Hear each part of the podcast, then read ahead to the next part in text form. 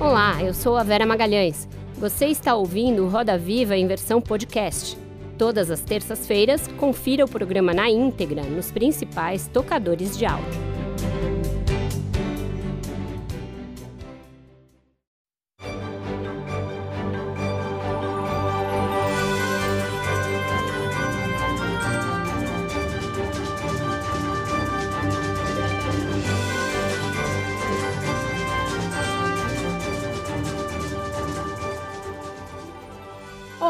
Boa noite. Sejam muito bem-vindos ao Roda Viva. Estamos no ar para todo o Brasil pela TV Cultura e emissoras afiliadas e conectados ao mundo todo pelas nossas plataformas digitais. Você também pode assistir o programa posteriormente pelo nosso canal no YouTube ou pelo novo aplicativo Cultura Play. Eventos como a pandemia de Covid-19 e a emergência climática evidenciaram que, sem ciência, tecnologia e inovação, a humanidade terá sérias dificuldades de enfrentar os desafios que o futuro prenuncia. No Brasil, os últimos anos foram marcados pelo crescimento do negacionismo científico em várias frentes, da saúde ao meio ambiente e pela redução de investimentos em pesquisa e produção acadêmica. O nosso convidado está à frente de uma instituição que há 60 anos se dedica ao amparo e ao fomento justamente à pesquisa acadêmica. Ligada à Secretaria de Tecnologia, Ciência e Tecnologia do Estado, a Fundação de Amparo à Pesquisa do Estado de São Paulo está envolvida em projetos que vão do agronegócio à genética, sempre com o foco em inovação e sustentabilidade. Para conversar sobre o que precisa ser feito em termos de recursos e propostas para garantir a produção científica e acadêmica no Estado, integrar a universidade pública e o mercado e tornar o investimento em ciência uma prioridade, nós recebemos no centro do Roda Viva o médico, ex-reitor da USP e atual presidente da FAPESP, Marco Antônio Zago.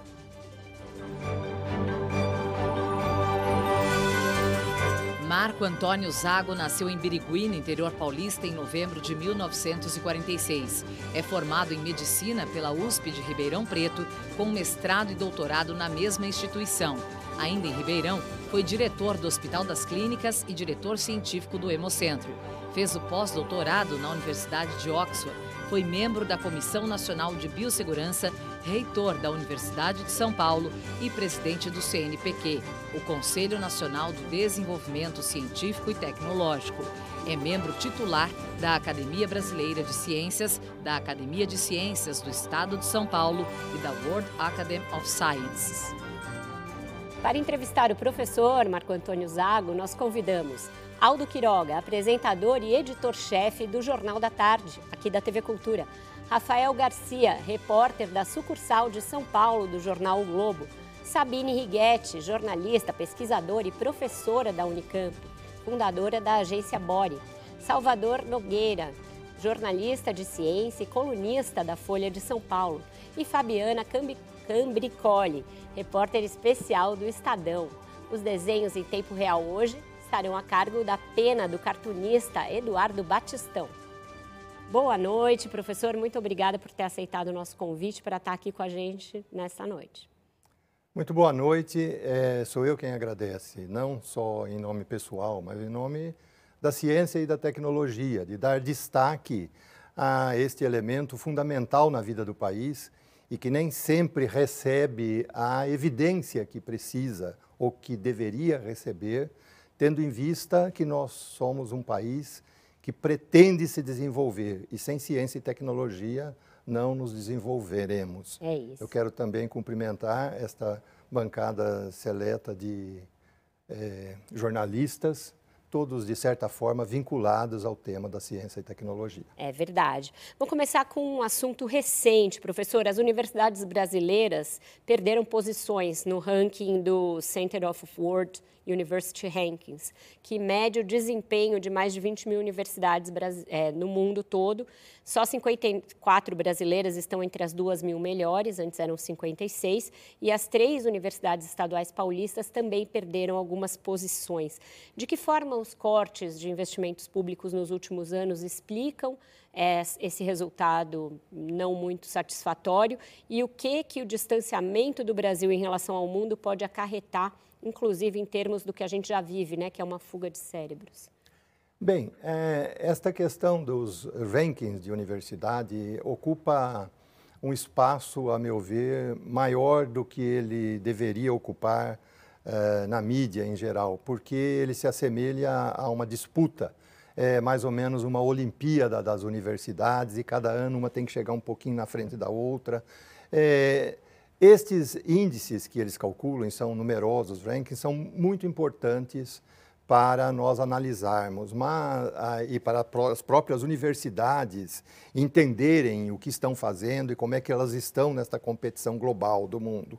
É, no entanto, é, não existem, é, em primeiro lugar, esses índices não têm essa precisão que as pessoas querem dar a eles, não são métricas tão diretas, não é? Perdeu duas posições. Isto, quando nós analisamos mil, dois para cá, dois para lá, não é? não é baile, mas não faz muita diferença, não é muito significativo.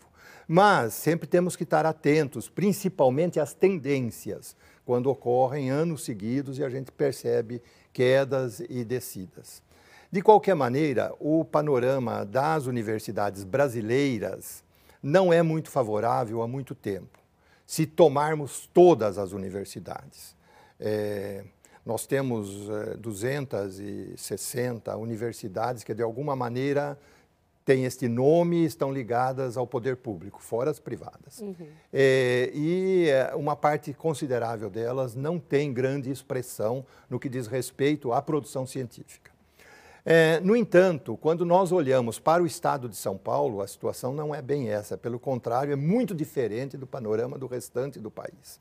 Nós temos três universidades estaduais públicas que ocupam posições destacadas em relação a todas as universidades brasileiras e pelo menos duas delas, a USP, a Unicamp, têm expressão mundial muito bem é, estabelecida, a Unesp também vai muito bem.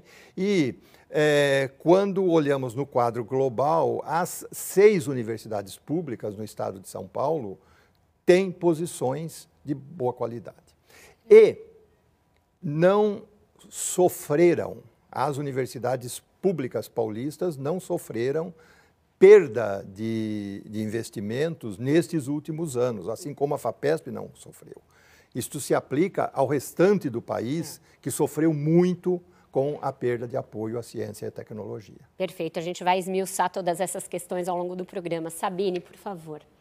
Boa noite, Zago, tudo bem? Tudo bem. Gosto muito do tema ranking, mas eu vou trazer outra pergunta aqui.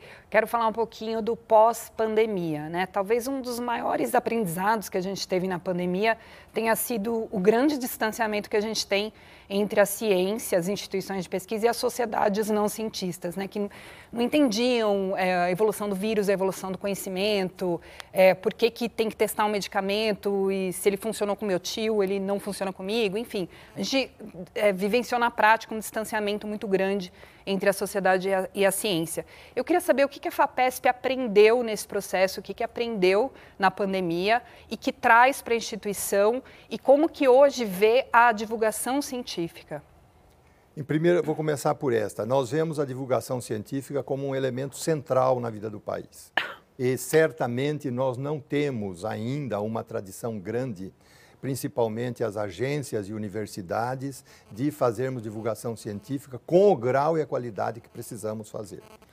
É, muito embora a agência FAPESP, você sabe, tem sido sucessivamente premiada aqui no Brasil pelo seu desempenho na divulgação científica. Quer dizer, nós fazemos um papel é, importante é, tanto na divulgação diária de notícias, como a reprodução pelos principais é, meios aí, a Folha, o Estadão, uhum. reproduzem nossos artigos, e depois a revista FAPESP, a revista Pesquisa FAPESP, que também tem um papel educativo, informativo muito grande. Mas é, nós estamos ainda longe de termos o ideal e estamos reformulando nossa política de é, comunicação e de divulgação científica. Agora, eu queria me referir há um aspecto que me, me preocupa muito mais. É a transformação que a sociedade sofreu com a pandemia. A pandemia teve um impacto muito grande na vida de todos os países.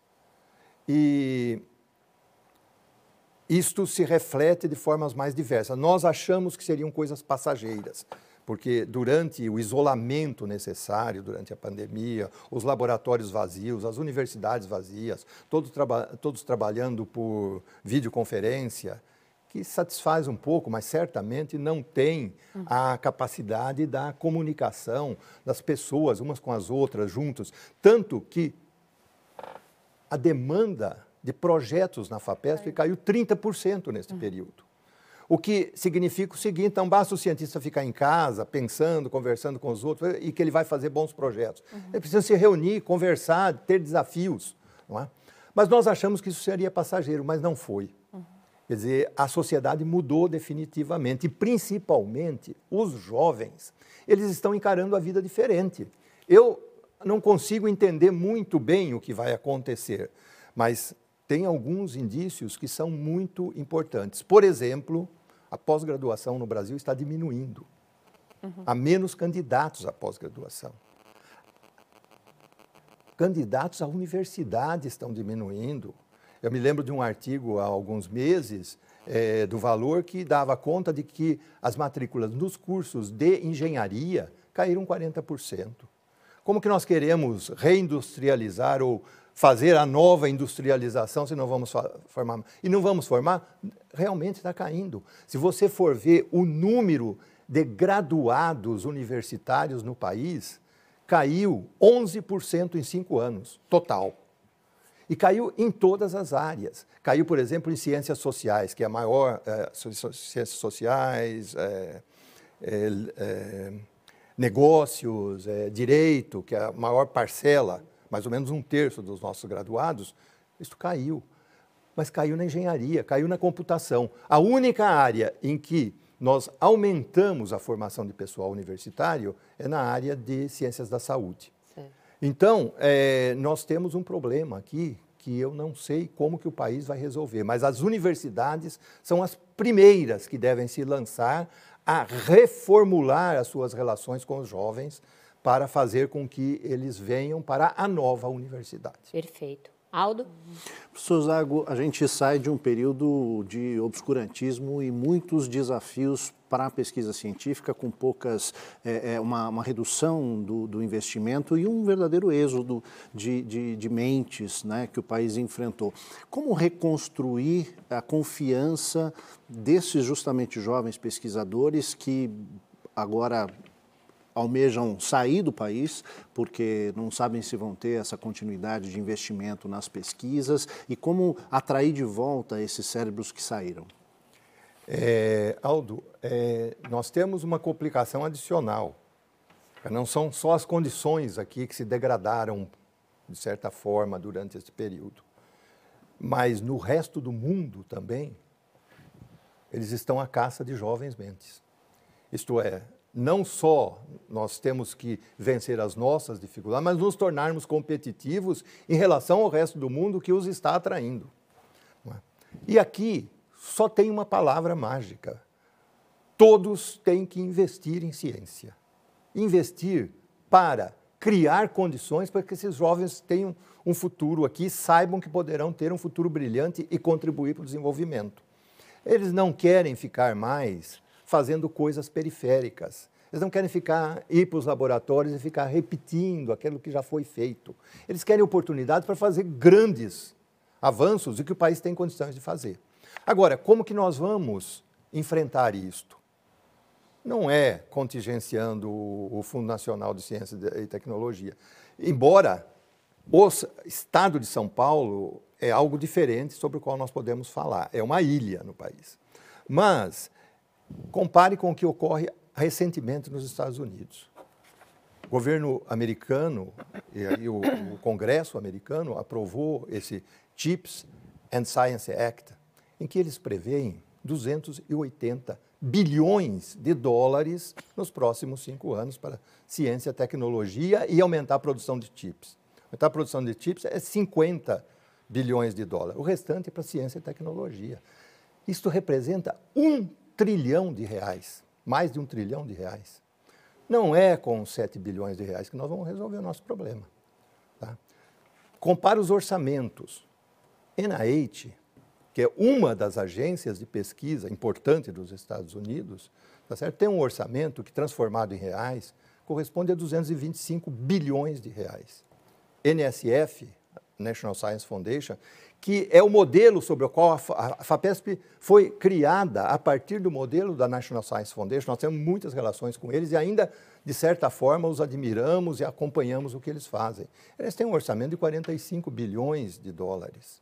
O orçamento da FAPESP, que é das melhores agências hoje no Brasil, é de 2 bilhões de reais.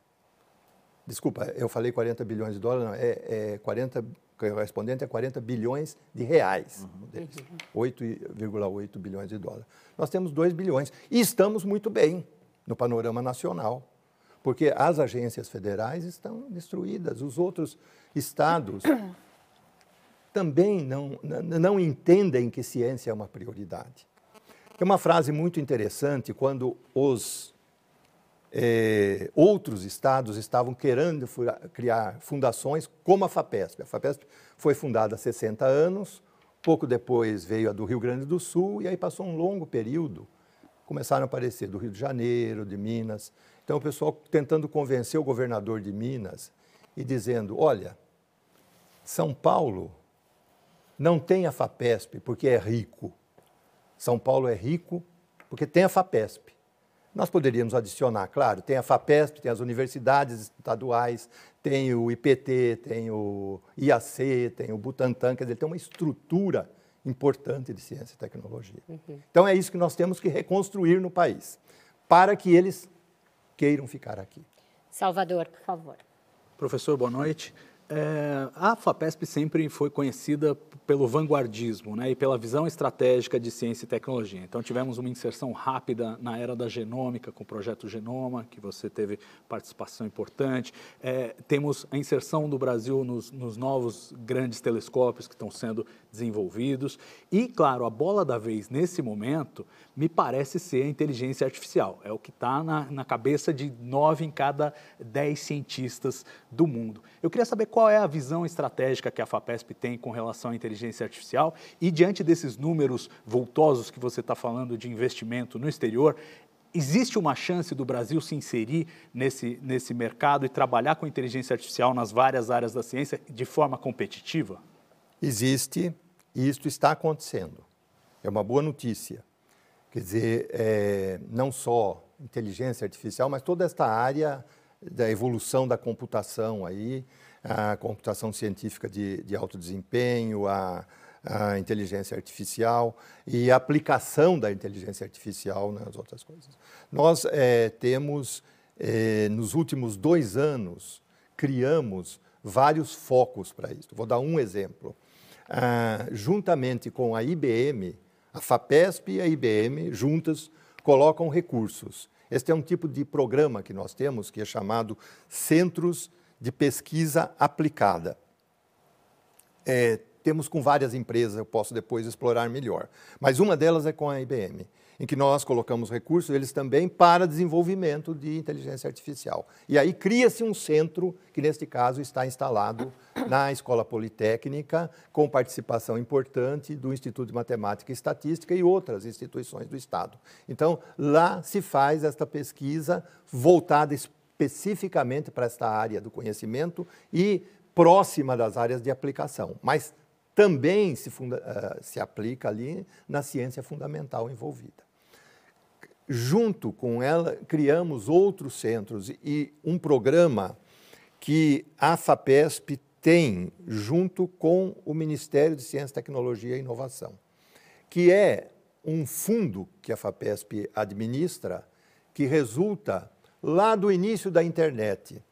É, Aldo falou da importância do, do genoma, na, na, na, do projeto Genoma na inovação da, da, da, é, da ciência do Estado de São Paulo, mas não podemos esquecer que a internet do Brasil começou dentro da FAPESP. Foram os pesquisadores da FAPESP que instalaram e começaram a fazer funcionar a internet. E a internet comercial começou dentro da FAPESP, tanto que a FAPESP fazia registro de domínio por muitos anos. E este recurso, recolhido corretamente e tal, tal, ficou guardado e ele se transformou, então, num fundo que pertence à FAPESP e ao Ministério de Ciência e Tecnologia. Gastamos junto esse recurso para desenvolvimento do mundo digital. Então, nós temos feito algumas, alguns editais e criados centros. E aqui, como pertence aos dois, a partilha é metade no estado de São Paulo, metade fora do estado de São Paulo. Então, tem centros que estão sendo criados em Pernambuco, no Rio de Janeiro, além daqueles que estão sendo criados aqui no estado de São Paulo, são vários voltados para estas aplicações modernas da computação e da inteligência artificial. Rafael. Então temos sim um Desculpa, professor. Temos sim um caminho aí pela frente que está dando certo. Rafael. Rafael.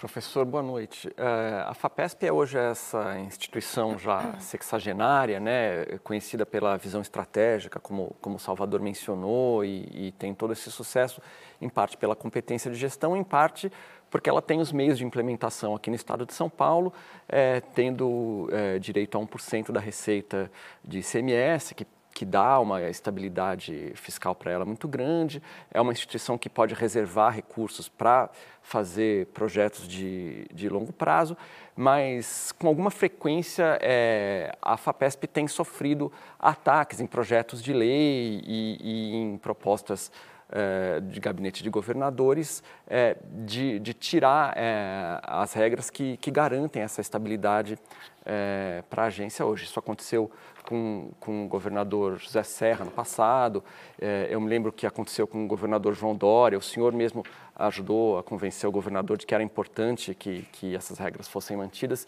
E eu queria saber como que está o seu diálogo com o governador Tarcísio, se o senhor sente por parte desse governo é, um compromisso em manter é, essas regras de, de aquisição de receita e de gestão que tem, que tem ajudado a FAPESP garantir o sucesso dela ao longo dos anos. Bem, é, primeiro, é, o sofreu ataques, você diz, históricos ao longo dos 60 anos, mas nenhum foi bem sucedido. Jamais a FAPESP perdeu recursos.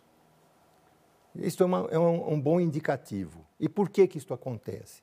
Porque a FAPESP tem uma base de apoio que vai muito além da comunidade científica porque ela é realmente entendida pelos intelectuais do Estado, pelos jornalistas, tá certo? pelos empresários, como um patrimônio do Estado. Não é uma propriedade dos, dos cientistas, como alguns pensam.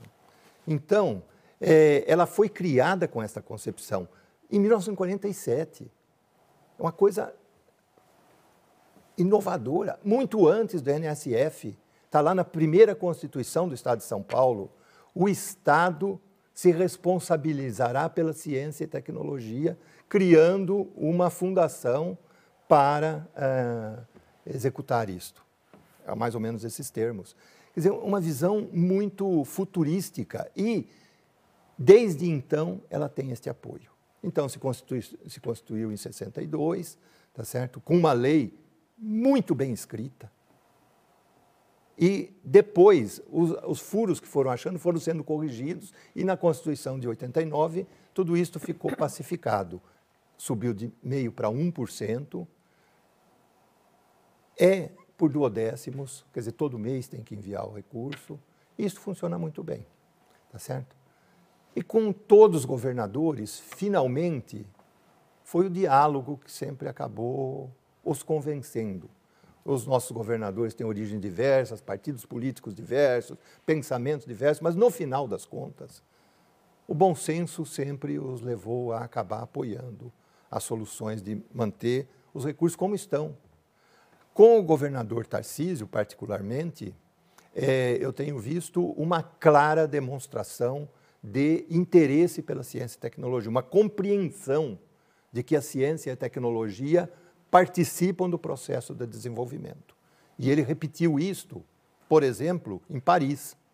Ele foi, fez questão de ir, mesmo tendo tido um, um problema de saúde, etc., na sua viagem ao exterior, mas fez questão de manter o seu compromisso no Instituto Pasteur, quando assinamos o acordo final que criou uma, um, brand, um branch, uma, uma filial do Instituto Pasteur aqui em São Paulo, dentro da Universidade de São Paulo. Ele estava lá e lá, na presença de representantes mais variados da ciência, da tecnologia, reforçou esta posição. Reforçou a mesma posição recentemente em Campinas, quando nós inauguramos um projeto que eu considero muito inovador, o projeto SEMIAR, que é uma parceria da FAPESP com Embrapa, CPQD, eh, Exalc, Universidade Federal de Lavras, é, é, não me lembro os outros, mas mais outros componentes. Um, um, um projeto para conectividade rural, que visa criar 10 distritos agrodigitais, criar fazenda, fazendas modelos com gestão pela internet para recursos de água, de, de uhum pulverização, vamos dizer, de defensivos, usos defensivos, etc. Esse calculo que isso pode trazer uma economia de 20%, 20%, 30% na gestão de uma fazenda dessas pequenas. E, e o alvo são pequenos produtores rurais. Bom, ele estava presente lá quando esse, e reforçou a sua visão de que a ciência e tecnologia faz parte do desenvolvimento do Estado de São Paulo. Então, nós temos tido uma, um relacionamento que eu diria que é institucional, muito claro, e eu diria que a mesma posição ele tem adotado com as universidades públicas paulistas. Com isso, então, a gente fecha o primeiro bloco do Roda Viva com o presidente da FAPESP, Marco Antônio Zago, vai para um breve intervalo e volta já já discutindo ciência e tecnologia.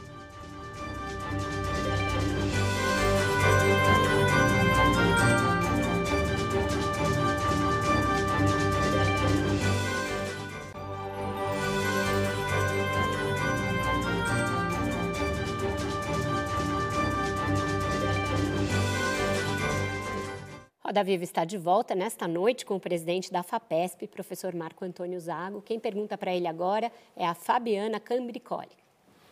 Boa noite, professor. No bloco anterior, o senhor mencionou essa redução de interesse né, dos jovens por graduação e principalmente por pós-graduação, com esse índice que o senhor trouxe de 30% de queda. Além de todas as mudanças sociais, culturais, geracionais, a gente não pode desconsiderar a limitação socioeconômica. Muitos jovens não têm condições de, não podem se dar o luxo de passar um período, é, por exemplo, fazendo pós-graduação sem nenhum tipo de incentivo financeiro, porque precisam arcar com as despesas da sua família próprias, enfim. Então, eu queria saber qual é o papel das agências de fomento, né? Se elas, nos últimos anos, não acabaram sendo um pouco elitistas desse ponto de vista, de às vezes não considerar essa necessidade socioeconômica de parte da nossa população. Queria aproveitar o gancho do tema para o senhor comentar também é, sobre o plano de inclusão e diversidade que a FAPESP lançou no final do ano passado, né, justamente tentando trazer é, uma igualdade maior de gênero, de raça e que também contempla essa questão social. Se já avançou nesses seis meses, o que, que vocês têm para apresentar já e o que tem por vir? É, bem, é, esta é uma questão muito séria, a questão da inclusão tá? e de não perdermos talentos. Porque se nós olharmos assim do ponto de vista é, utilitário, quer dizer, nós temos que nos preocupar que nós, para o desenvolvimento do país, nós precisamos das melhores mentes e de todos que possam contribuir. Cor, gênero, não interessa, isso é secundário. Importa que eles tenham possam participar deste processo. E para isto, eles precisam se preparar. Então, foi isso que me levou, quando reitor da Universidade de São Paulo, a fazer aprovar no Conselho Universitário as cotas para inclusão social e racial. Esta foi, a, talvez, a maior herança que eu deixei para a Universidade de São Paulo, porque ela mudou a cara da universidade. Eu, já aposentado há muito tempo, ainda continuo continuo dando aula de vez em quando para os estudantes de graduação. Eu gosto de conversar com estudantes, de dar aulas, tá certo? E é nítida nas salas a mudança da face da USP, tá certo? Você tem agora alunos que são pretos e que não tinha antes. Isto é um bom sinal. É, então, agora, é fácil de entender também que esta inclusão que trouxe os alunos das classes sociais menos favorecidas cria um encargo maior. É difícil decidir se a própria universidade tem que arcar com isto, é, porque ela tem recursos para a educação. De alguma forma, é, ela tem que criar programas junto com governos estadual e federal para apoiar esses estudantes que não têm condições de estudar e que, se não tiverem algum tipo de apoio, terão que abandonar a universidade, porque nós perderíamos este ganho que tivemos. Bem, é, no caso dos estudantes de pós-graduação, o que a FAPESP pode fazer e faz é pagar uma bolsa boa não é um, um valor é, excepcional, mas ele é bem superior às bolsas que o governo, ah, que a CAP, CNPq conseguem pagar nesse momento. Se bem que eles têm, eu entendo, eles têm uma demanda muito maior, muito maior. mas nós pagamos uma bolsa que é suficiente para o estudante de doutorado, para o, o bolsista de pós-doc viver não com luxo, mas é suficiente para viver. Então, esta é a parte que nós podemos fazer. É, além disso, eu não posso entender o que mais que nós poderíamos fazer em termos de dar sustentação, vamos dizer, para este, este pessoal. Agora, é, também nós olhamos para a iniciação científica. A iniciação científica são aqueles estudantes que estão no curso de graduação. Tá? Então, uma iniciativa que estamos fazendo agora, você talvez esteja se referindo a ela, é que nós criamos um programa de bolsa de iniciação científica para os estudantes que entraram nas universidades por cota. Porque são os que precisam de mais apoio. E são estudantes que o desempenho tem mostrado que é idêntico ao dos que entravam no passado. Mas eles precisam de incentivos. Então, nós pensamos que a maneira de fazermos isto é criarmos um programa de bolsa para eles, em que eles se, tenham como orientadores os melhores pesquisadores que nós temos. Então, aqueles que têm projetos da FAPESP, projetos temáticos, jovem pesquisador, são coordenadores de CEPIDs, nossos projetos, vamos dizer, de vitrine, cada um desses, desses coordenadores vai orientar um estudante de iniciação científica. Se todos toparem isso, vamos ter 800 estudantes que receberão bolsa da FAPESP, portanto, têm o apoio financeiro, e vão ser orientados por um pesquisador para aprenderem sobre ciência. Professor, o senhor teve no início de maio no fórum preparatório né, para o Fórum de Altos Estudos em Desenvolvimento Sustentável da ONU, que vai acontecer em julho. É, se discutiram aí os objetivos da Agenda 2030. Qual é o papel da FAPESP nessa discussão? O que, que já tem de pesquisa é, nessa área de sustentabilidade que ajude a preparar o Brasil também para isso? O que eu pude mostrar lá é o seguinte, que é, nós fizemos um portal na FAPESP é, com os 17 ODSs. Se você clicar em qualquer um deles, vai abrir uma página que vai mostrar o que, que a FAPESP faz em termos de apoio à pesquisa para cada um, para o desenvolvimento de cada um deles. Uhum. Por exemplo, se você for no objetivo 13, tá certo? Ação a favor do clima você vai encontrar. Decorou os objetivos, hein? Percebi agora, gostei. você vai encontrar que nós apoiamos 3.800 projetos e bolsas nesse sentido. Uhum. E, além do mais, criamos cinco centros de pesquisa de longo prazo, isso é, projetos de 10 anos voltados para isso. Por exemplo, um centro de energias renováveis, um centro de é, pesquisa para economia de baixo carbono, tá certo? Destes cinco, quatro são em parceria com empresas. E um deles é um nosso centro de pesquisa e desenvolvimento chamado CEPID, que foi criado agora, recentemente, é, centrado na Exalc, sobre a economia de baixo carbono na agricultura tropical. Ah, perfeito. Está aberta a roda, senhores, sabe? É, professor, eu queria voltar à questão da inclusão que a Fabiana trouxe. É, Para além de é, soluções ou ações específicas, como o edital é, para alunos de graduação cotistas, eu queria saber como que a FAPESP está olhando a questão da inclusão de maneira transversal. Porque, por exemplo, alguns programas da FAPESP de bolsa exigem to, é, proficiência em inglês, no TOEFL, no IELTS, e isso acaba limitando muito a inclusão, porque muitos alunos cotistas que vieram de, da escola pública não falam inglês e, terminam a universidade sem ter proficiência em inglês e aí não podem concorrer a, a essas vagas.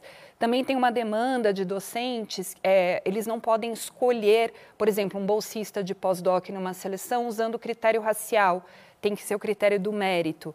É, então, queria saber como que transversalmente a FAPESP está olhando a questão da inclusão. Nós estamos olhando a devagar, devagar e sempre, Sabine, quer dizer, isso tem que ir caminhando sem coisas muito disruptivas. Você apontou, por exemplo, a exigência do TOEFL. Por quê? tem uma, uma coisa prática. É algum tipo de ação que a pessoa precisa falar inglês. Então, não é uma coisa elitista, quer dizer, nós uh, não queremos quem não sabe falar inglês. É que se ele não fizer, souber, ele ou ela não souber falar inglês, ele não vai poder participar daquela atividade. Então, de alguma forma, isso tem que ser resolvido.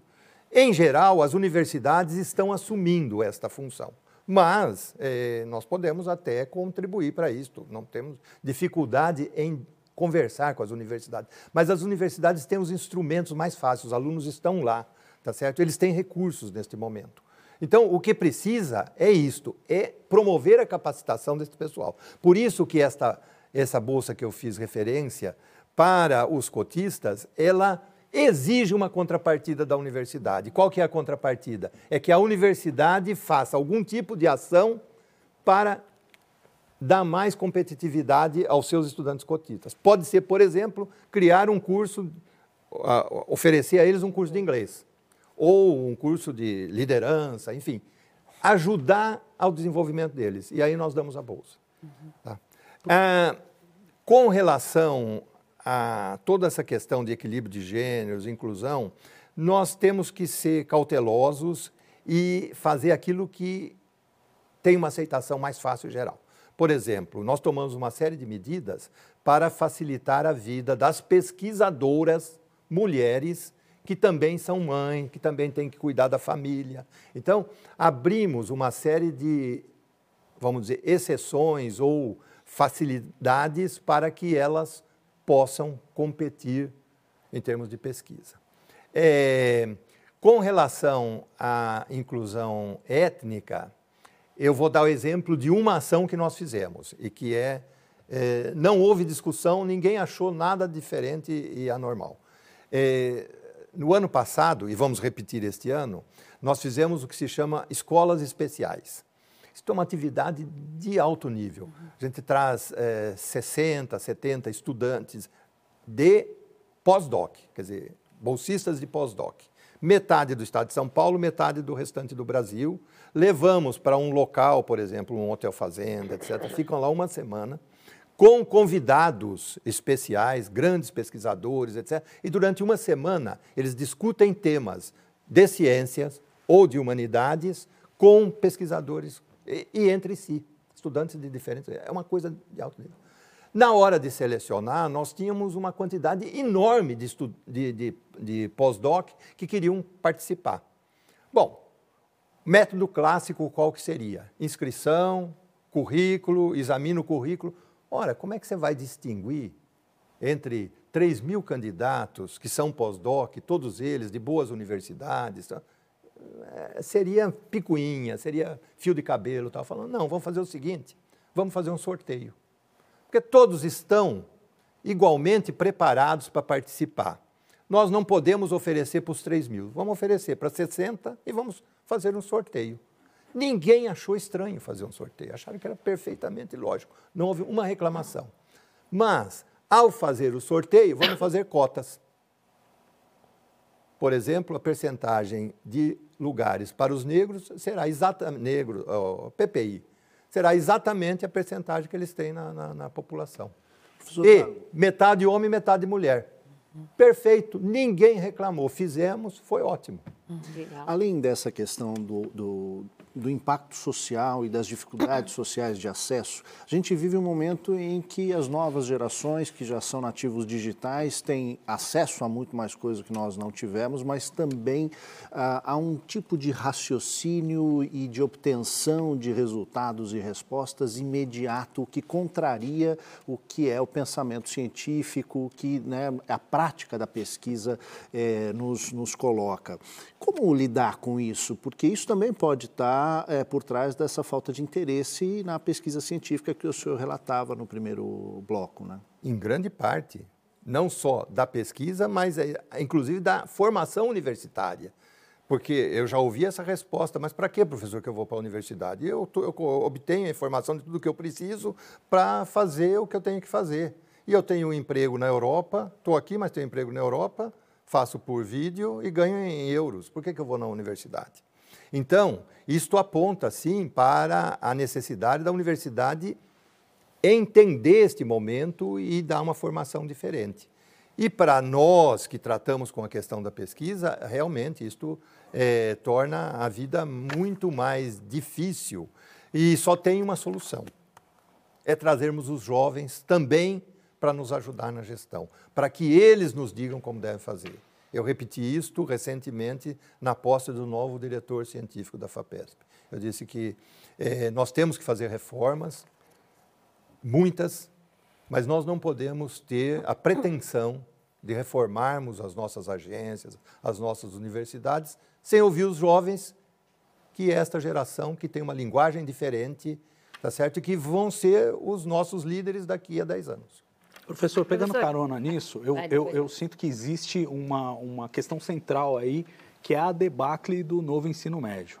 Né? Nós, é, é, existe uma série de críticas, a gente não sabe se vai ser revogado, se não vai, e há quem diga, há quem defenda que ele vai inibir o acesso à universidade. Se a gente já tem hoje um contexto em que a pós-graduação diminui enquanto a população cresce, o que já é muito preocupante, a questão da reforma do ensino médio pode ter um impacto é, na pesquisa dali a uma década, é, que pode se tornar irreversível, pode aumentar e acentuar esse, essa diminuição? Qual é a preocupação com essa, essa discussão sobre o novo ensino médio, do ponto de vista do impacto que vai ter na pesquisa no Brasil mais para frente? Bem, eu não sou qualificado para falar disso, mas certamente a preocupação existe. Nós temos um dos membros do nosso conselho, do Conselho Superior da FAPESP, que é um especialista em educação, professor uh, Mozart Neves, e que tam, constantemente tem nos alertado sobre isso. É, e o resultado é que nós, como agência, temos uma possibilidade reduzida de intervir. Mas uma intervenção que nós fizemos foi criar um programa chamado Proeduca, de projetos de pesquisa, porque a FAPESP trata de pesquisa, fundamental, aplicada, inovação, mas pesquisa. Projetos de pesquisa na área de educação básica, limitada à área de educação básica, com coparticipação dos professores do ensino secundário. Eles participam, reservam bolsa, inclusive, para fazerem pesquisas, para acharem soluções para serem aplicadas no ensino secundário. É, para nossa é, surpresa agradável, nós tivemos uma quantidade enorme de projetos inscritos, aprovamos 32, vamos comemorar isso é, brevemente e, junto com isso, já vamos lançar a segunda versão. Isso é parceria com a Secretaria de Educação, não tem outra maneira de fazer, porque envolve a participação direta dos professores para aplicação no, no ensino por exemplo, eu me lembro de um dos projetos aprovados, é, é a ciência, o ensino de ciência para a equidade. Tá? E isto é, é um, pro, um projeto lá da Unesp de Araraquara, mas que conta com a participação da Escola Estadual de Araraquara, de Jaú, tá certo? Então, é, é por aí que nós podemos caminhar. Professor. Fabiana tinha pedido, depois Rafael. Professor, o, pegando esse gancho também de, dos desafios da pesquisa diante desse novo momento né, geracional e de tecnologia, Salvador te perguntou sobre as potencialidades da inteligência artificial, mas queria trazer um outro lado, que é como a FAPESP vê os riscos de algumas técnicas, né, de alguns métodos de inteligência artificial, principalmente as de modelos de linguagem, o mais famoso é, é o chat GPT, que está todo mundo falando, mas nessa produção científica. Né? Claro que tem um lado que pode ser benéfico, tem várias funções aí de sumarização que pode ajudar os pesquisadores e estudantes em funções como revisão de literatura, mas tem uma outra grande preocupação no campo da ciência e educação, que é plágio, ou mesmo a questão da superficialidade né, dos estudantes e pesquisadores pesquisadores usarem essa, essas ferramentas e não fazerem de fato as pesquisas. Então, como é, que o senhor pessoalmente vê é, essas, é, né, os riscos e potencialidades dessas inteligências artificiais generativas de modelos de linguagem e como a FAPESP está se estruturando para enfrentar esse desafio de possíveis plágios, enfim? Bem, tudo isto é muito, muito novo. Há três meses que esse assunto virou assunto da moda. Uhum tá certo? Nós temos um ritmo um pouco mais calmo, vamos ver o que, que vai acontecer. Né? Agora todo mundo está dando sua opinião, estão dizendo que em duas semanas o mundo vai mudar. Vamos aguardar para vermos que medidas são necessárias tomar, é, é necessário tomar. É, certamente eu não sou favorável a ficar fazendo regulação de ciência, tá certo? Ah, esta história de que pode dar confusão pode dar. Quando se fez o desenvolvimento da energia nuclear, sabíamos que podia e deu. Mas depois cabe não às agências financiadoras de pesquisa, mas aos governos, às outras entidades a regulamentar isso daí. Então, neste momento, não, eu, eu acho que nós temos que continuar apoiando os projetos de desenvolvimento de inteligência artificial, de, da área digital, etc. Mas é, o que, que isso vai nos trazer de problemas, nós temos que esperar eles chegar. Já estão começando, eu tenho visto, já tem o, o chat aí sendo coautor de artigos publicados em revistas. E já a Nature dizendo... é projeto financiado pela FAPESP, o pesquisador tem de dizer que ele vai se socorrer dessa inteligência artificial de alguma maneira e de que maneira ele vai utilizar, certo? Por uma questão ética ali... É isso vem não, isso não, não, surgiu ainda. Não é, surgiu ainda. Ah. Não, de, de se ele vai usar os projetos da FAPESP não está sendo usado ainda de alguma maneira. Para? O chat GPT, no não, desenvolvimento da pesquisa. Não, eu não ouvi isso ainda por tá. lá. Uhum. Vou, vou, vou investigar se, se surgiu o chat GPT lá, GPT lá na, na nos, como coautor de algum é. projeto da FAPESP, a, etc. É. Professor, eu queria fazer uma pergunta sobre seu trabalho como cientista. É, o senhor tem trabalhos importantes é, em anemia falciforme, que é uma doença que afeta desproporcionalmente é, populações negras, tem trabalhos importantes em genética da população brasileira de ancestralidade africana. E eu vejo hoje entre cientistas que trabalham nessa área uma preocupação de que é, a, a, promessa da genômica e da genética de criar uma medicina personalizada, com foco mais individualizado, ela está chegando primeiro para as populações brancas, porque as populações negras e outras minorias são subrepresentadas nos grandes bancos de genética usados para pesquisa e no próprio volume de pesquisa que enfoca é, populações específicas. A, a FAPESP hoje, ela tem, quando, quando a FAPESP financia pesquisa em genética genômica ela tenha uma preocupação em, em ajudar a fechar essa lacuna e, e trazer é, essas aplicações que estão começando a aparecer é, para essas populações que, que estavam subrepresentadas no, no volume de pesquisa? Não, é, eu diria que é, essas coisas vão evoluindo. É, é, um progresso, um passo atrás do outro. É, neste momento, eu sei que existe em gestação um grande programa para fazer genômica das populações brasileiras. E aí, all inclusive, tá certo? Para ter um banco de dados equilibrados com o genoma completo de eh, um grande número de brasileiros, de pessoas nascidas no Brasil, das mais diferentes origens. Tá certo? Agora, é, isto, por enquanto, não representou um grande problema para resolver problemas de saúde específico das populações negras.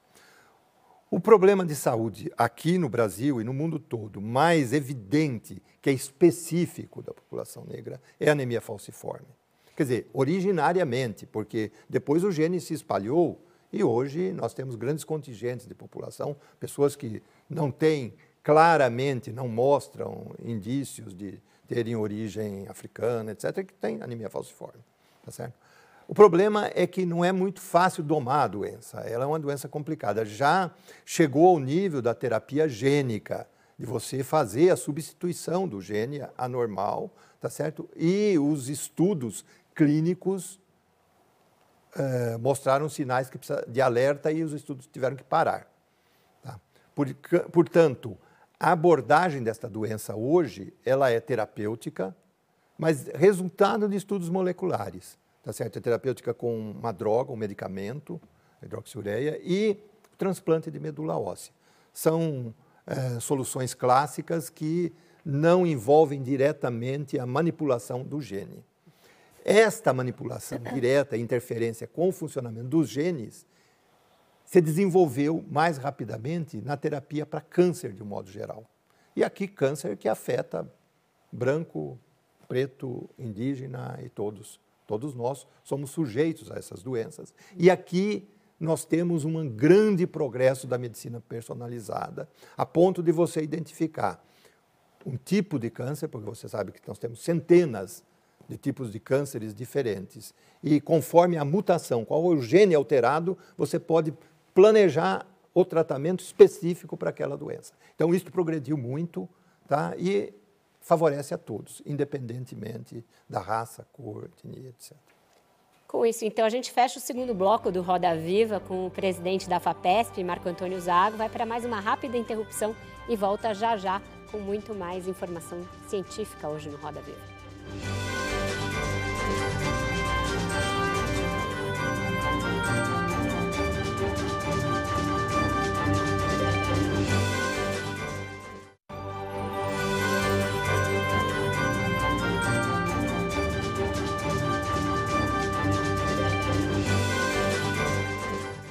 Estamos de volta com a entrevista do presidente da FAPESP, Marco Antônio Zago, aqui no Roda Viva.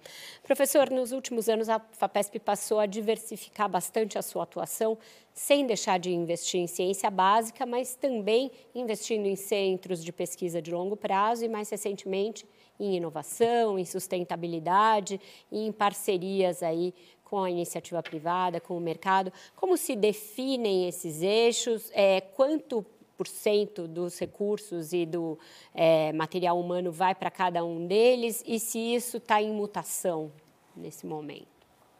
Está é, tá em evolução. Eu diria que nós estamos aperfeiçoando o processo. É, quando surgiu, lá na década de 60, a FAPESP apoiava principalmente formação de recursos humanos. Esta é uma tônica que não mudou, porque é assim que se formam os novos líderes é, cientistas. Eu, por exemplo, é, devo minha formação à FAPESP, bolsas no exterior, etc., sempre mantidos pela FAPESP. Então, isso é fundamental. E depois criou a infraestrutura de pesquisa no Estado, biotérios, microscópios, etc., que praticamente não existia na época. É, na década de 90, ela fez grandes mudanças. Foi aí, por exemplo, no fim da década de 90, que surgiu o programa Genoma da FAPESP.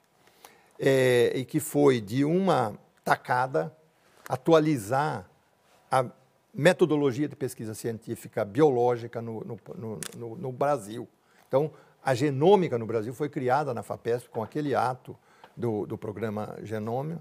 É, e, e, até hoje, se você for ver os laboratórios que estão fazendo pesquisa para Covid, que faz PCR, que faz sequenciamento, sequenciamento para câncer de mama, etc. Se você for ver o, pai ou avô daquele pesquisador que está lá, ele estava lá naquele projeto. Então, isso criou a genômica no Brasil. Foi um primeiro grande ato. E criou um programa chamado PIP, Programa de eh, inova PIP, eh, Pesquisa Inovativa em Pequenas Empresas. Isto é, dedicado a empresas com até 250 empregados. Mas, na verdade, o balanço mostra que a média das empresas que recorrem a este financiamento tem oito e meio empregados. É? E muitas vezes são dois ou três, são uh, startups, de fato, é o, criador do uhum. programa e tal. É, e que para financiar a inovação, a criação de empresas é, inovativas em tecnologia, etc. Depois surgiu este outro grande programa chamado é, Centros de Pesquisa em Engenharia ou Aplicada. Então, aqui são acordos que a FAPESP faz com grandes empresas para criar um programa de pesquisa ligado a esta área. Eu já citei o de inteligência artificial, mas nós temos, por exemplo, um com a Shell para economia de baixo carbono.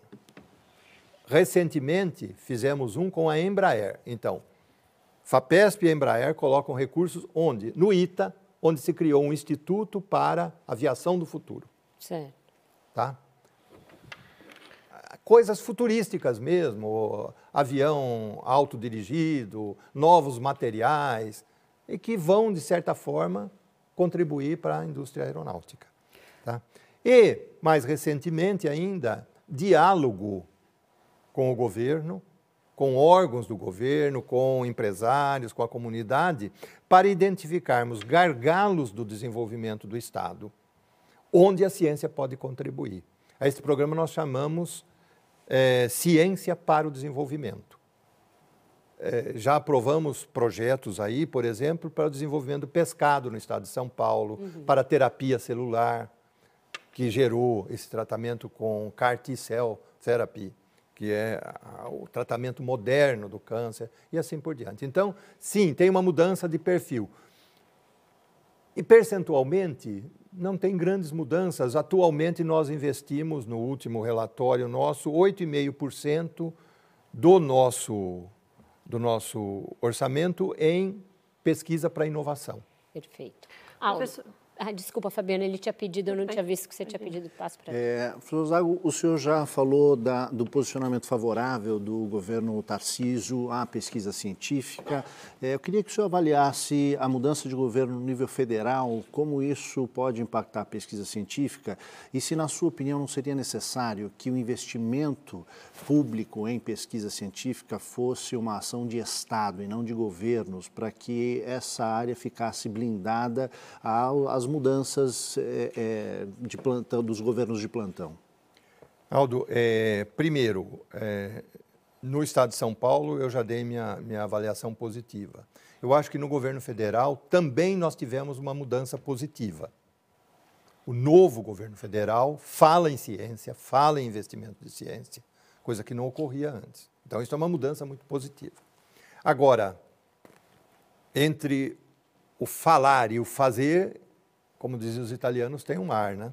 E, então, é, essas ações espero que estejam começando, envolvendo CNPq, CAPES, FINEP e assim por diante. Então, o governo federal precisa fazer isso, porque o Brasil é muito grande, não é só o estado de São Paulo. É, a, a, a, segunda, a segundo comentário, qual, qual que era a sua pergunta? Se, na sua opinião, o investimento em pesquisa hum, não tá. deveria ser uma ação de Estado, algo Sim. garantido? Certamente deveria. Não é fácil, porque governos controlam o orçamento de uma maneira muito firme. Não existe outro exemplo como este do Estado de São Paulo, em que o governo concorda em que esteja lá na Constituição 1% para a FAPESP, não depende do governo, é uma ação de Estado, e quase 10% para as universidades públicas paulistas. Tá certo? Isto não tem outro exemplo igual. É? E eu acho que não vai ocorrer. É, será muito difícil nós.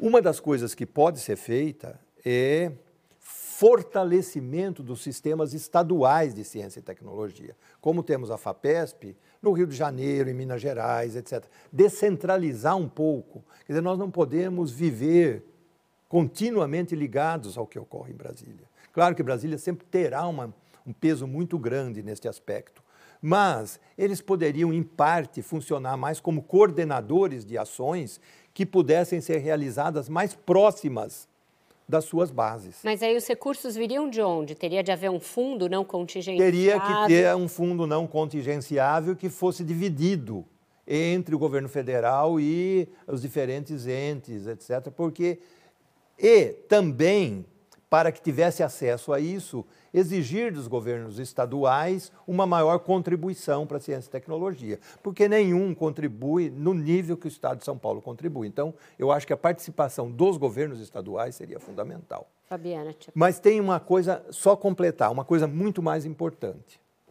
é que não é só o governo. As empresas precisam fazer pesquisa e desenvolvimento em todos os países desenvolvidos, onde a percentagem do PIB aplicada em ciência e tecnologia é elevada, 3%, 3,5%, 4%, mais de 60% disso vem de empresas, empresas que investem no seu desenvolvimento. E nós temos que achar condições para que isso seja feito no Brasil. Talvez a ação mais importante do governo federal fosse facilitar que as empresas fizessem isso. Professor, falando um pouco sobre novas emergências de doenças de saúde, a gente teve aí um período além da pandemia de Covid nos últimos três anos. Em 2015, 2016, a gente teve outra emergência sanitária, que foi do Zika microcefalia. A FAPESP teve um papel importante, em 2016 formou a Rede Zika, no caso da, da Covid financiou pesquisa de vacina, sequenciamento, mas a gente vê uma crítica geral na comunidade científica que o Brasil é, só age depois que a emergência está instalada, né? Porque a gente poderia talvez ter pesquisas de base em várias áreas de vigilância, até no caso do Zika, que era um vírus conhecido há muito tempo, mas considerado uma doença negligenciada, a gente não descobriu antes a relação com a microcefalia.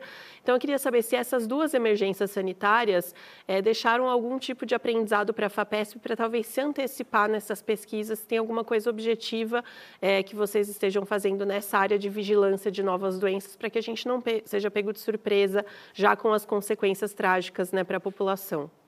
Veja, a FAPESP financia pesquisa nessas áreas há muito tempo. E é isso que criou a infraestrutura que permitiu o Estado de São Paulo responder rapidamente. Por exemplo, quando foi feito o diagnóstico do primeiro caso de Covid aqui em São Paulo, 48 horas depois, o genoma do vírus daquele paciente estava sequenciado. O que é isso? Milagre? Não. É que tinha um laboratório preparado, equipado, que estava fazendo sequenciamento de vírus, mantido pela FAPESP, financiado pela FAPESP, com bolsistas da FAPESP. Estavam prontos. Caiu uma novidade, em 48 horas resolveu. Então, é este o tipo de preparo que nós precisamos ter. Mesma coisa foi com, com, com Zika. Nós financiávamos pesquisa em Zika. Acontece que antes de ter a epidemia, se você mostra que está fazendo, ou o pesquisador diz, o que, que você está fazendo? Então, a pesquisa sobre Zika. Vai falar, bom, o que, que é isso? Esse cara, é, um ET caiu aqui no. no, no né? A hora que a doença chega, fala, ah, oh, que bom, estava fazendo a pesquisa. Então, a FAPESP faz esse ato. Agora, o ato de se organizar como uma estrutura, que tem que ser uma estrutura de Estado, cabe ao governo. A FAPESP pode entrar com o financiamento necessário, mas nós precisamos de uma entidade semelhante ao que tem o, CDC nos Estados Unidos. Quer dizer, isso, aquele, aquele, aquele grupo que acompanhava a pandemia, criada pelo governador, etc., ele poderia ser a semente para a criação de um CDC usando algo semelhante a isso, usando os recursos dos institutos de pesquisa que já existem aqui no estado Mas de São aí Paulo. federal. Bem, o ideal sempre é para o país. Eu, eu sempre penso nos limites do Estado de São Paulo, que é onde eu posso atuar, posso dizer que. Mas, é, obviamente, que se fosse feito a nível federal, seria muito mais é, recomendado, porque é, epidemia não respeita a fronteira. Uhum. Tá certo? Ela entra pelo aeroporto e vai para todo mundo. Então... Cabe mais uma curtinha, Salvador. Bom, a gente estava falando aí da, da, dualidade que existe entre a situação da ciência no Brasil e a situação particular em São Paulo. E a gente fala muito de fuga de cérebros para o exterior. Agora, a minha pergunta é, tem a ver com fuga de cérebros para São Paulo. A gente sabe que é, em, em, governos recentes, aí nos anos 2000, 2010, houve um esforço muito grande de descentralizar a pesquisa no Brasil, estimular novos centros surgindo no Nordeste, no Sul com a, a, esses grupos todos ficando órfãos, literalmente, do governo por falta de recursos nos últimos anos, a gente está vendo uma recentralização, a pesquisa está voltando a se centralizar em São Paulo. E quão preocupante é isso? E quanto que a FAPESP consegue dar conta de uma demanda que, de repente, aumenta com, com a chegada de pesquisadores? É, é, um, é um problema isso? Não, ele não é um problema mapeado já, mas certamente você está certo do ponto de vista conceitual e isso pode ocorrer. Tá? É, nós não, não percebemos essa, essa. Pois é, nós não tivemos aumento de demanda. Apesar da, da, da redução do financiamento federal, nós tivemos aqui uma queda da demanda. Então, não houve um, um desvio para São Paulo, vamos dizer, felizmente. É, eu acompanhei esse primeiro esforço que você falou da descentralização da ciência no país. Eu era presidente do CNPq e participei do mais importante programa dos últimos anos que o governo federal fez em ciência e tecnologia, chamada Criação dos Institutos de, de Ciência e Tecnologia, INCT, Institutos Nacionais de Ciência e Tecnologia. Com recursos vindos dos mais diferentes órgãos, nós criamos um programa nacional com 123 institutos, e isso deu muita força à ciência brasileira e eles ainda estão, é, ainda existem hoje, tá certo? Agora, é, existe sim este risco de eles tentarem, ou vamos dizer, São Paulo acabar sendo um local para atrair pesquisadores do Brasil inteiro, e isso seria ruim. Eu, eu não acho, embora a minha missão seja fortalecer a ciência no estado de São Paulo, mas para nós termos uma boa ciência, é importante também, para que o Brasil se desenvolva, que haja nos outros focos. Então a FAPES procura fazer parceria com outros. E o exemplo mais claro de uma grande parceria que se iniciou na FAPESP é o programa chamado Amazônia Mais 10, em que foi provocado pela FAPESP. Hoje é um programa é, executado pelo CONFAP, tá certo? A, a, Confederação das FAPs do, Estado São, do, do, do, Brasil, são 27 FAPs. E, e o último edital que eles fizeram teve a participação de 20 FAPs. Então, chama Amazônia mais 10, mas podia chamar Amazônia mais 20 ou mais 27 é que para a condução de pesquisa na região amazônica. Quer dizer, todos contribuímos com recursos e com pesquisadores, mas para resolver temas de importância da, da Amazônia, que são temas nacionais. Então, eu sim tenho esta preocupação. Certo. Com isso, então, a gente vai fazer mais um rápido intervalo. Volta já já com a entrevista do professor Marco Antônio Zago. Tem muita ciência ainda para a gente tratar aqui hoje.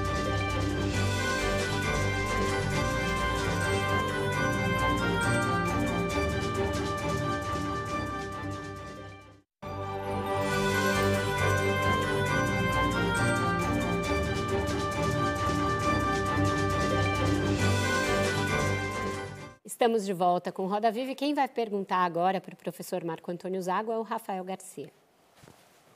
Professor, o senhor terminou o último bloco falando da presença da FAPESP na Amazônia e, de fato, existe muita é, ciência paulista sendo feita lá e isso é percebido por alguns pesquisadores como uma espécie de, de intrusão. Eu já vi cientistas falarem em colonialismo científico, é, como se os cientistas daqui de São Paulo estivessem querendo roubar o, o, protagonismo das instituições de pesquisa locais. O, o que, que o senhor tem para dizer para as pessoas que pensam que existe algum tipo de intrusão paulista é, em outras regiões do país, onde a FAPESP tem parceiros e financia pesquisa?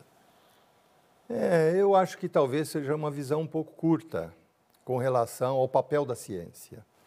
É, a Amazônia, como outros temas, são temas de interesse nacional e nos interessa resolvê-los da melhor maneira possível. É, o protagonismo da FAPESP ficou evidente pelo vácuo de outras iniciativas. É, não nos cabe querer controlar a Amazônia. Não, não isso, isso é, são ideias um pouco do passado. O que nós queremos é dar a nossa contribuição, principalmente num momento em que o país era visto como um país do exterior como um país que estava destruindo a Amazônia. É isso que a gente ouvia no exterior. Tá certo? Aqui nós tratamos de uma diversidade enorme de temas. Você sai do Brasil, a primeira pergunta que eles fazem é sobre a Amazônia. Não importa se você é de São Paulo, do Rio Grande do Sul ou de Manaus. Tá? Então, é uma questão de interesse nacional. Segundo, a participação da FAPESP em projetos na região amazônica é de mais de 20 anos.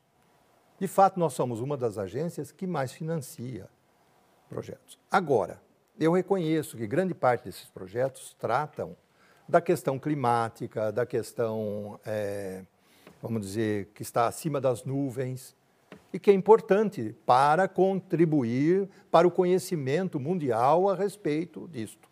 Porque se isso não tivesse sido feito, ninguém teria feito. Então, não há nenhuma crítica a ser feita a isto. No entanto, é óbvio que o desenvolvimento da Amazônia depende de muitos outros temas, muitos temas do pé no chão, das populações locais, da economia local, e que certamente podem ser muito mais bem tratadas por eles mesmos. Por isso que nesta nossa proposta, que foi iniciada na FAPESP, e foi só uma provocação nossa de falarmos, olha, nós temos recursos, mas precisa de parceiros. Tá? Uhum. Os parceiros locais foram os primeiros que se apresentaram.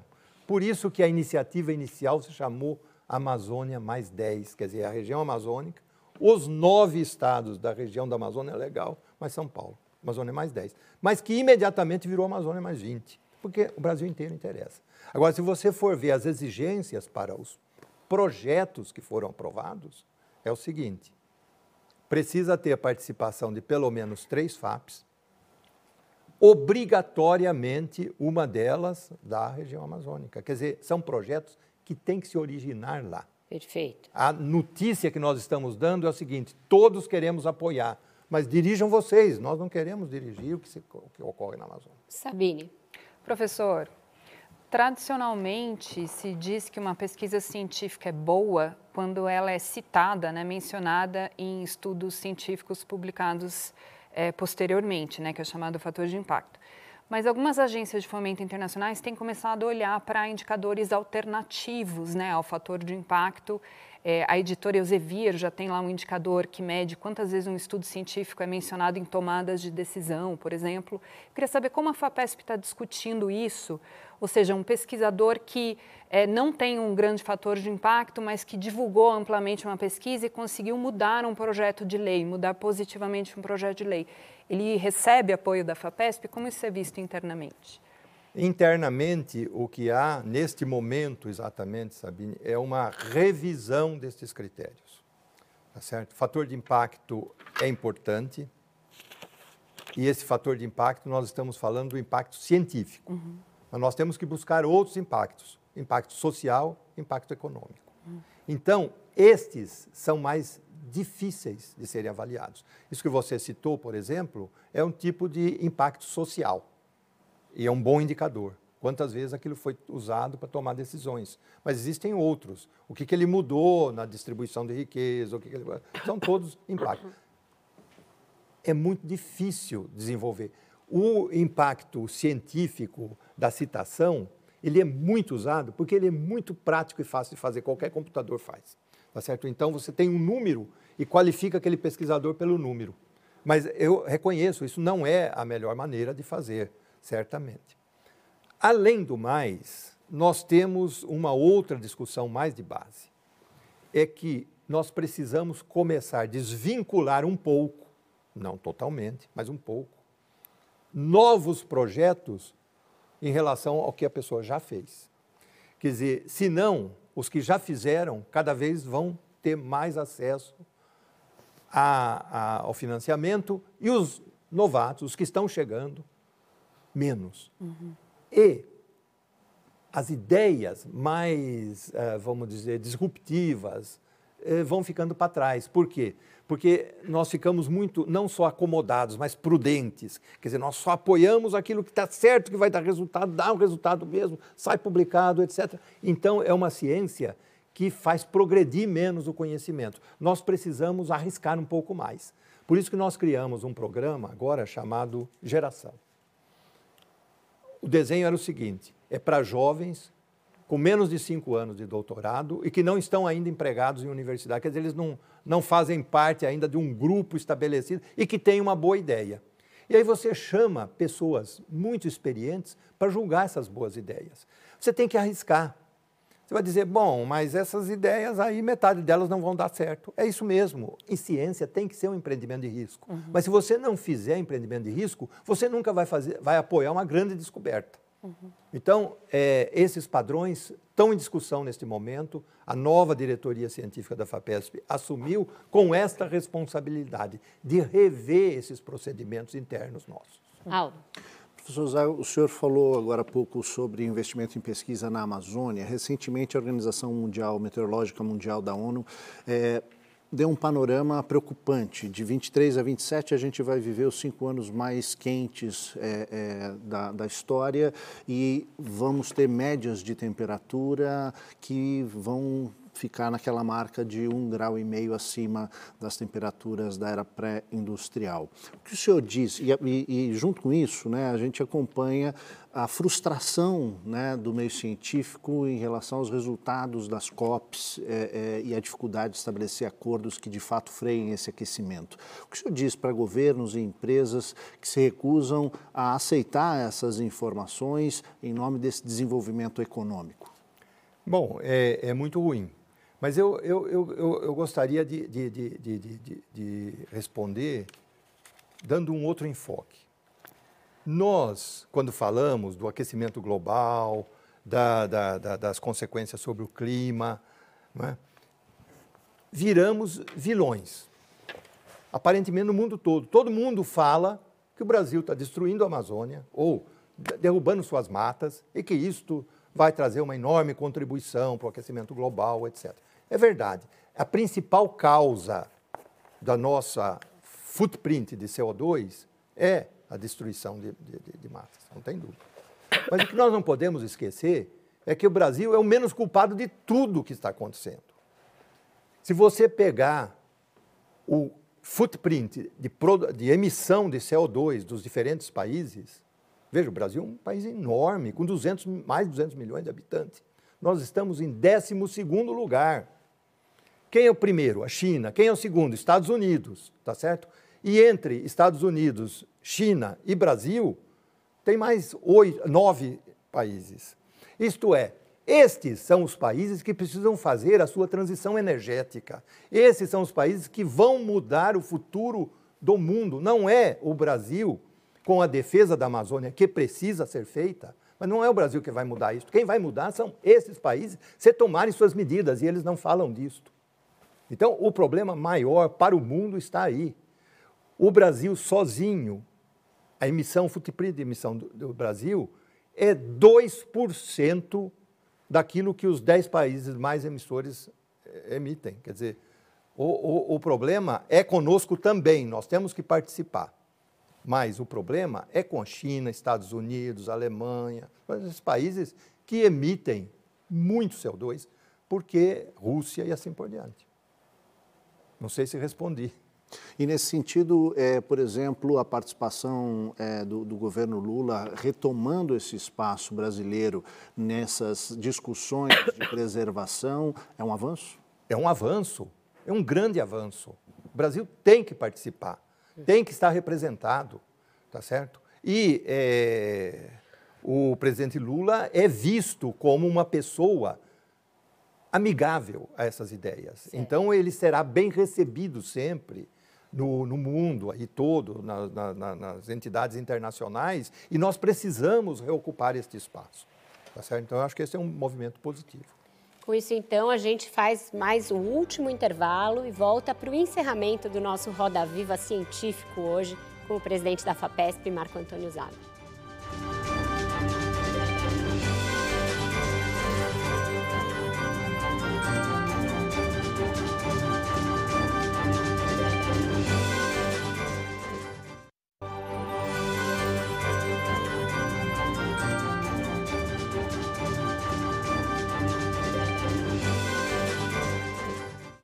Estamos de volta com Roda Viva, que hoje tem o presidente da FAPESP aqui no centro, Marco Antônio Zago. A gente terminou o último bloco falando sobre a reinserção do Brasil nessas discussões globais e também científicas. Eu abri o programa falando em como a gente enfrentou dois problemas no último, nos últimos anos. A gente falou já da queda de recursos, mas não falou ainda da questão do negacionismo científico. Eu acho que isso pode estar também é, por trás dessa dificuldade de atração de pessoas para fazerem ciência. É, como o senhor vê isso, o senhor como um cientista que já passou por todas essas instituições de ensino, é, e como a gente pode ter um momento de agregar, por exemplo, esforços federais, que é um governo do Lula, do PT, e estaduais, um governo é, que é do Tarcísio, um governo de direita, em prol da ciência. Essa sinergia está acontecendo, está sendo possível deixar de lado esse momento anterior e as disputas ideológicas em nome de, da ciência e da cooperação, professor? Começando por aí, sim, está. Nós conversamos com muita tranquilidade com o governo federal, com órgãos do governo federal, Ministério da Saúde, CAPES, etc., e com o governo estadual.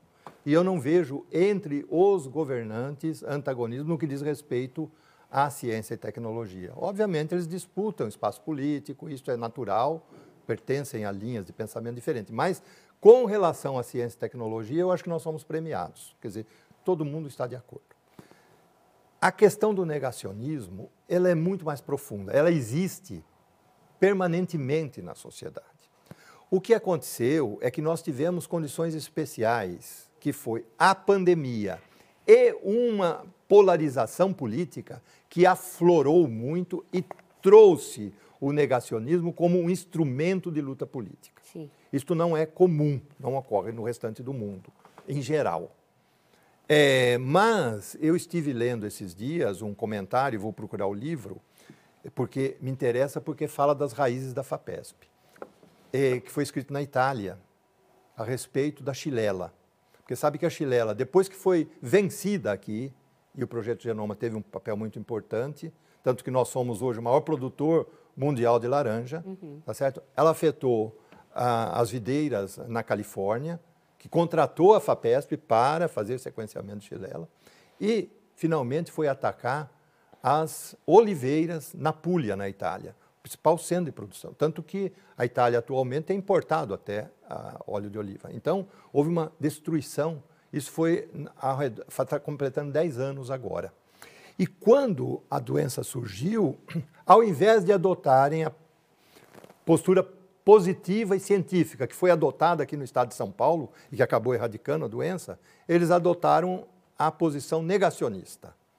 Não, vocês querem cortar as oliveiras porque querem fazer um grande condomínio aqui. E aí corriam boatos os mais variados, as comunidades se reuniram para. E finalmente o governo decretou que não iam derrubar as oliveiras e, portanto, as oliveiras são eternas. Estão eternamente mortas, secaram todas. Então, é, é, isto é um exemplo de que este tipo de negacionismo científico e criação de boatos, etc., existe, surge, só que aqui ele foi usado como um instrumento de luta política. Isso foi péssimo. Fabi. Continuando no tema do negacionismo, falando de uma forma mais prática sobre o que a FAPESP pode fazer. Acho que hoje um dos maiores desafios, professor, de combater o negacionismo é que ele vem de alguns profissionais e até cientistas que, por interesses que a gente desconhece, são múltiplos, podem propagar um discurso negacionista. E a gente viu durante a pandemia e também diante dessa questão das mudanças climáticas, cientistas que em, outras, em outros momentos foram respeitados. O, o exemplo, não vou citar nomes, mas talvez o exemplo mais conhecido é um cientista de São Paulo que foi apoiado pela FAPESP, que depois foi integrar o gabinete paralelo do governo Bolsonaro contra a vacinação.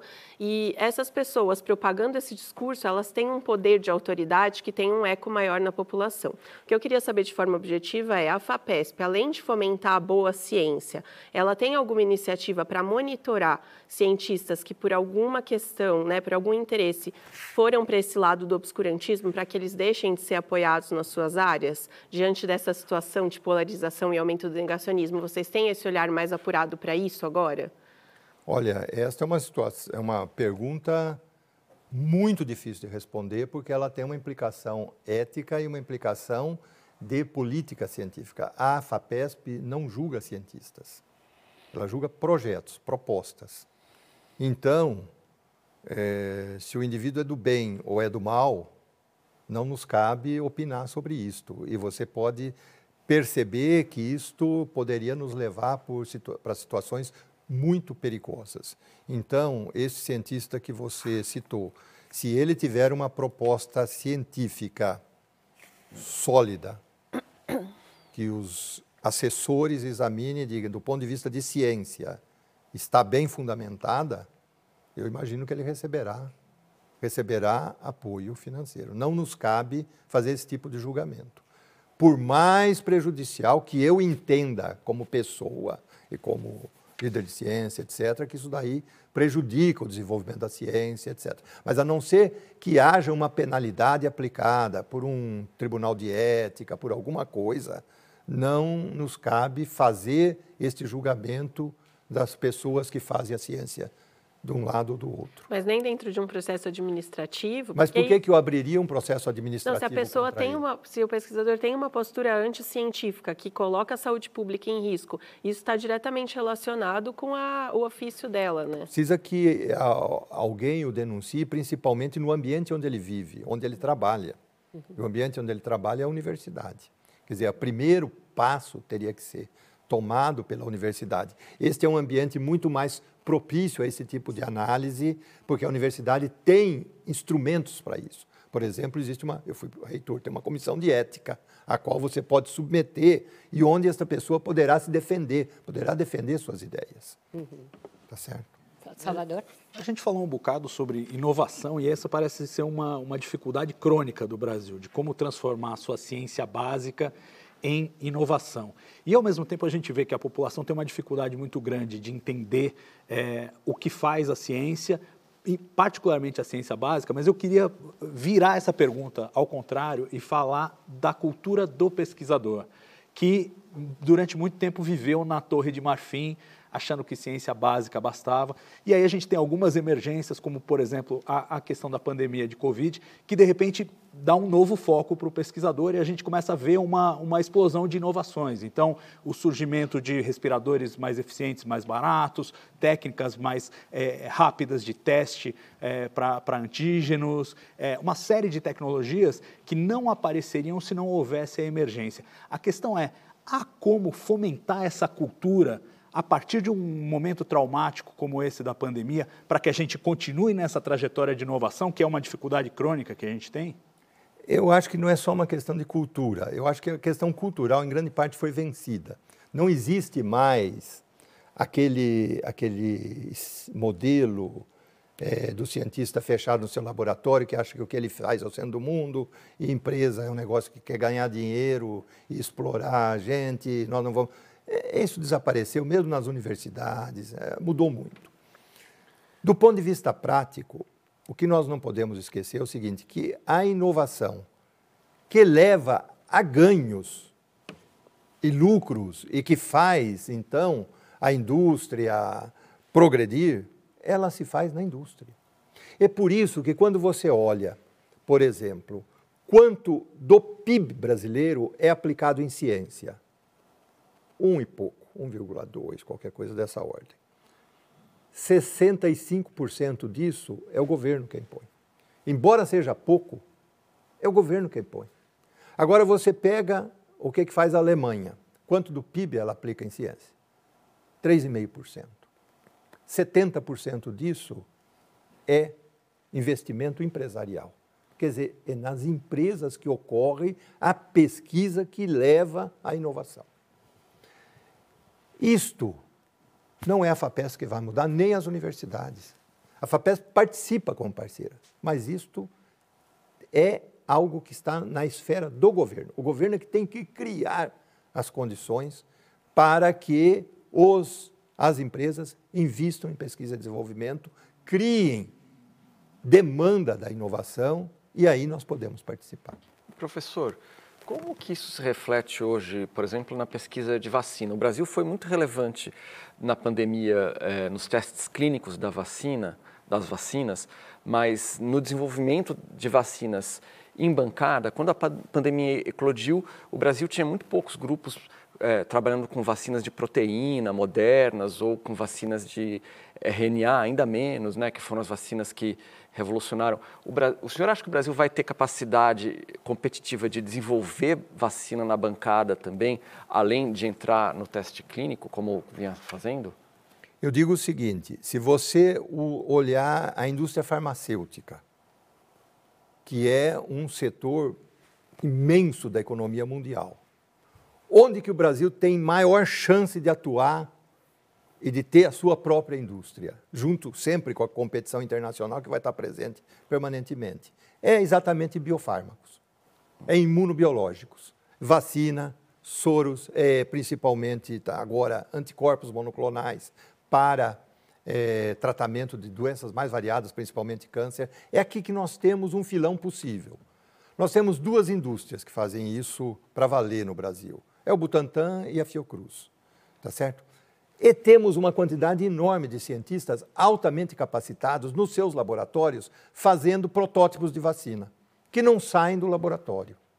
Falta o link, falta alguém que tira isto daqui, do pequeno laboratório, onde tem a boa ideia, onde tem, e leva, por exemplo, para um centro onde você possa produzir doses em número maior, mas ainda não em dose em escala industrial. Por exemplo, 10 mil doses de uma vacina teste para fazer um teste clínico. Você não vai parar a linha de produção do Butantan nem da Fiocruz para produzir 10 mil doses. Eles estão produzindo 80 milhões de doses para tratar para a vacina da, da, da, da, da influenza. Então, nós precisamos desse setor intermediário. Um centro que nós apoiamos lá em Botucatu é um centro para produção de biofármacos. Isto é, que seja flexível. Ele não vai produzir este biofármaco, ele vai produzir este, produz, testa, depois passa para o outro, depois passa para o outro. Quer dizer, é esta coisa intermediária que precisa ser organizada. Mas, novamente, nós precisamos aqui das universidades, da FAPESP, mas precisa do governo.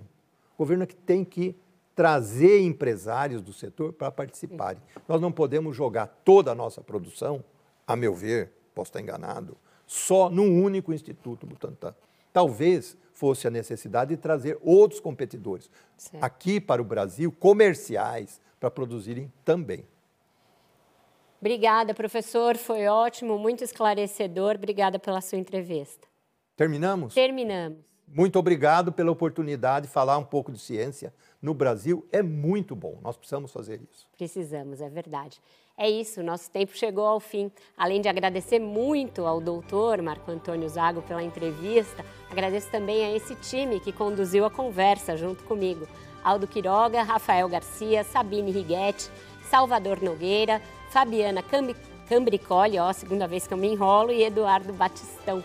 Obrigada a você pela sua audiência nesses programas que fogem um pouco do dia a dia da política, que a gente sabe é a marca registrada do Roda, mas não representa a totalidade dos temas que a gente aborda por aqui. Instituições como as universidades públicas, os institutos de pesquisa e as fundações de fomento à ciência e à pesquisa, como a FAPESP, compõem um ecossistema virtuoso para que o Brasil galgue degraus na produção científica, que, o que é uma condição essencial para o seu desenvolvimento econômico e social. A nossa roda vai estar sempre aberta para discutir e valorizar a ciência, como fizemos, aliás, ao longo da pandemia, com programas históricos que estão disponíveis no nosso acervo único, que você acessa no YouTube e agora no nosso novo aplicativo, Cultura Play. Voltamos na próxima segunda-feira com mais um programa para fazer pensar. Até lá!